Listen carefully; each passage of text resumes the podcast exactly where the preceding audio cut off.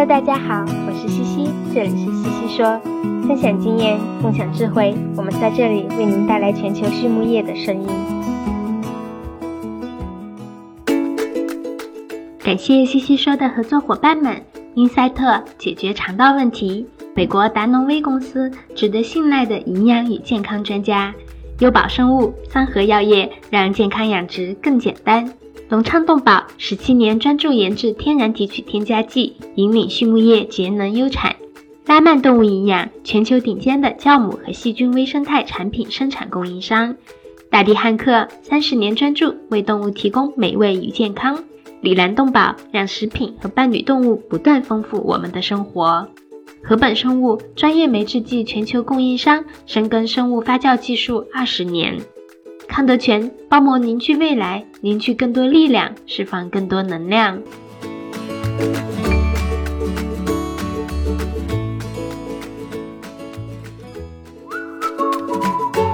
隆昌集团是一家专注研制新型饲料添加剂胆汁酸的头部企业，拥有科技化的胆汁酸生产基地——隆昌胆汁酸。作为集团自2004年创立以来持续研发和生产的拳头产品，采用动物原料提取，是畜牧业提高脂肪消化吸收的代表，在饲料安全、绿色养殖、食品安全道路上扮演重要的角色，得到了国内外客户的高度认可。隆昌集团致力于为饲料厂一条龙企业。和养殖者提供立体化的指导和服务，借以实现帮助六千家优秀的饲料企业和一千万养殖者安全创富的美好愿景。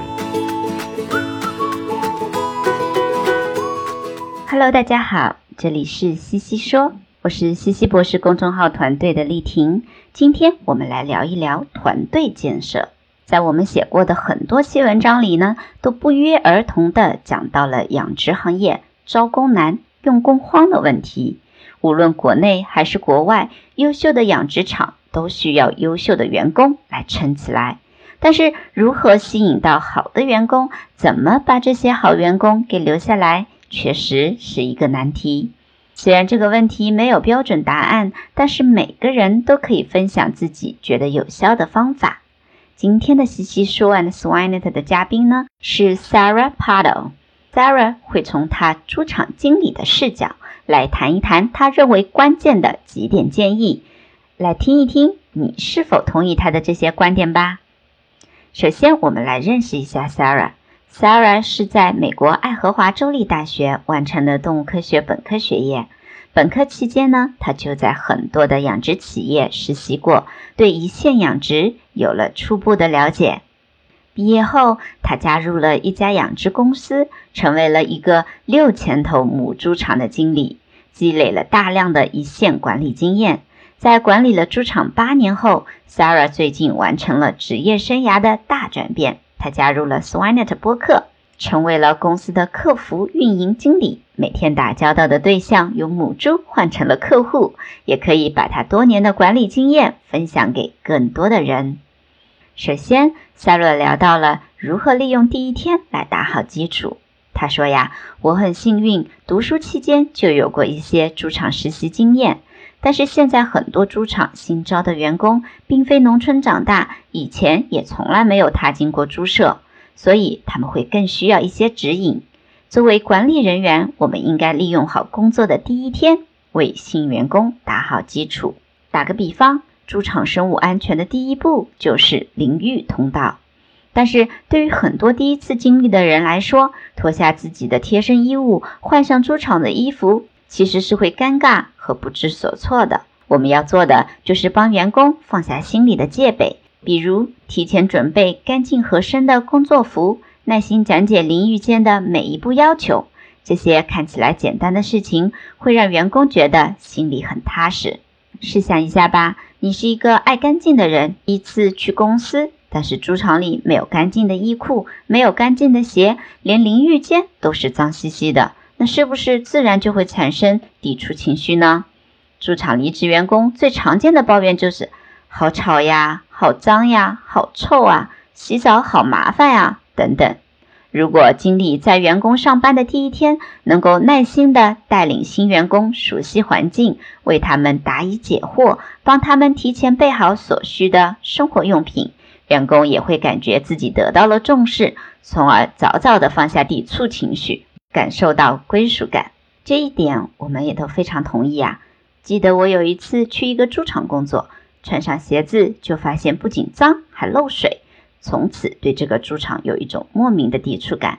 而去另一个猪场时，他们给每个人都配了一双新的鞋和一套新的工作服，干活的时候也就安心很多了。接下来塞洛聊到了员工上岗培训。他说，员工对上岗的第一天的印象，通常是他们决定去留的关键因素。因此，除了对新员工的人文关怀外，对他们的工作技能培训也需要恰到好处。第一天上班。大家一定是会觉得信息太多，有点应接不暇，所以不要尝试第一天就把所有的工作信息全都一股脑的抛出来，把人给吓跑了。我认为第一天只需要把最最基础的内容讲出来就足够了，比如生物安全的规矩、上下班的安排、厂里的生产流程等等，这种简单明了又重要的信息。尤其是在母猪场，有些人一辈子都没有见过母猪。不知道母猪体格这么大，靠近点甚至会觉得害怕。这时候就不要第一天上来就教人怎么处理紧急事件，如何给母猪助产等等。上岗的第一天，也可以组织员工们一起吃个饭，帮助新员工融入。对于大多数人来说，到一个新环境里融入已有的社交圈是会稍有些尴尬的，尤其是那些有社交恐惧症的朋友们。所以，经理帮助新员工融入的过程就非常非常的重要了。等新员工熟悉了工作环境之后呢，我们就开始进一步培训，把工作内容一点一点交代给他们啦。同时，我也建议可以让热心的老员工也参与培训的过程，这样既能让新员工和老员工建立起纽带，又可以让新员工更快的学习技能。那如何安排员工的岗位呢？Sarah 提到。目前很多猪场面临着一个很现实的问题，就是现在猪场有用工荒，可能母猪场人手不够，有好多岗位缺人。我们是不是就直接把新员工安排到那些缺人的岗位上去呢？这确实能够最快也最简单的解决人手不够等问题，但我认为这存在着以下两个隐患：首先是安全问题。新员工往往对猪场的环境、工作流程、仪器操作等都不是那么的熟悉，所以受伤风险也最大。第二个隐患是畏难心理，新员工本来就尚处于一个学习熟悉的过程，若是突然委以强度、难度过高的工作，可能会打压员工的自信心，让他们产生畏难的情绪，适得其反。我们最好先把新员工安排在一些简单的岗位，等他们熟悉了工作，工作效率提上来了，再慢慢调岗去到他们可以胜任的其他岗位。总的来说，这样的经济效益最大，风险系数最小。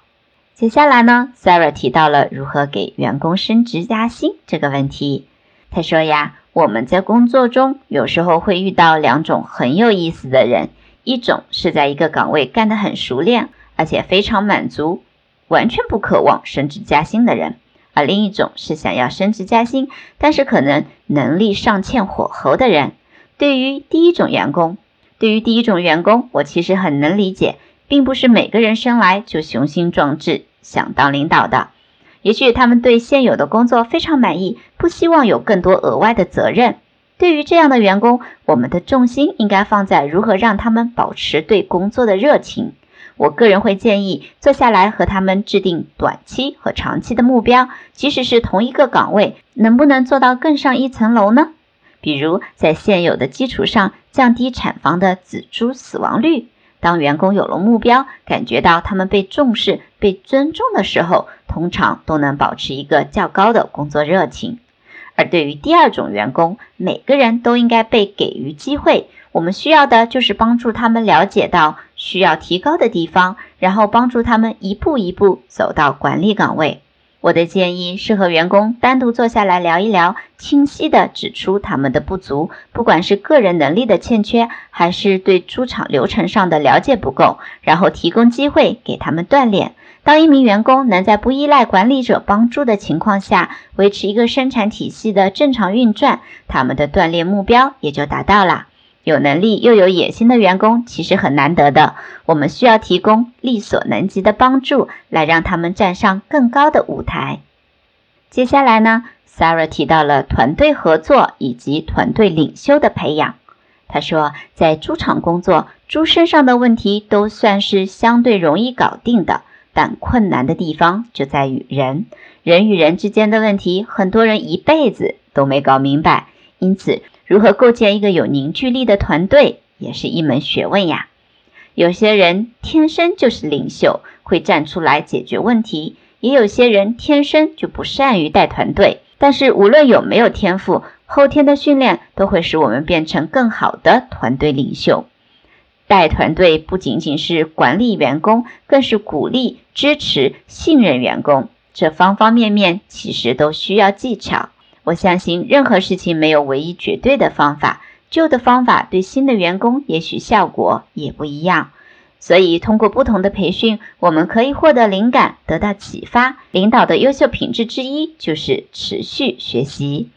我们的工作呢，很多时候需要大家一起干，但是难免有些人喜欢独处。那在这种情况下，如何构建一个团结的集体呢？我觉得互相尊重肯定是最重要的，但是很多人自己都没有意识到，把完全不同的人组合到一起，经常会有不一样的火花。而找到这种火花的最好方法，就是工作以外的聚餐。不爱说话的人可以独自干饭，爱说话的人可以多说几句。也许在某一个时刻，不爱说话的同事发现，原来自己和大家也有好多共同的话题呀。开心的员工会是高效的员工，也是愿意留下来的员工。总的来说，把团队构建起来是管理者的责任，最终效果和你愿意花的心思和时间会成正比。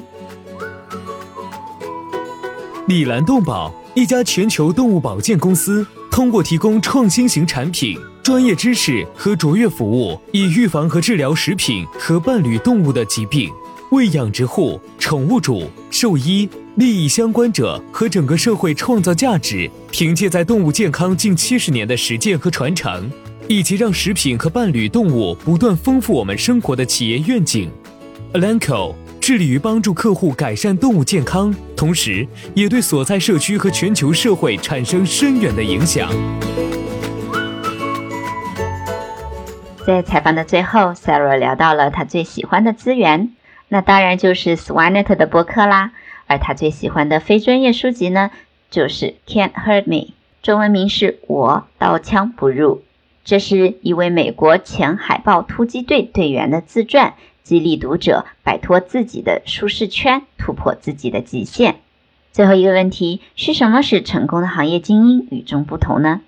？Sarah 说，成功的行业精英要有毅力、灵活性和适应性。成功的道路从来都不是一条直线，所以这三个品质会让人在低谷也有反弹的潜力。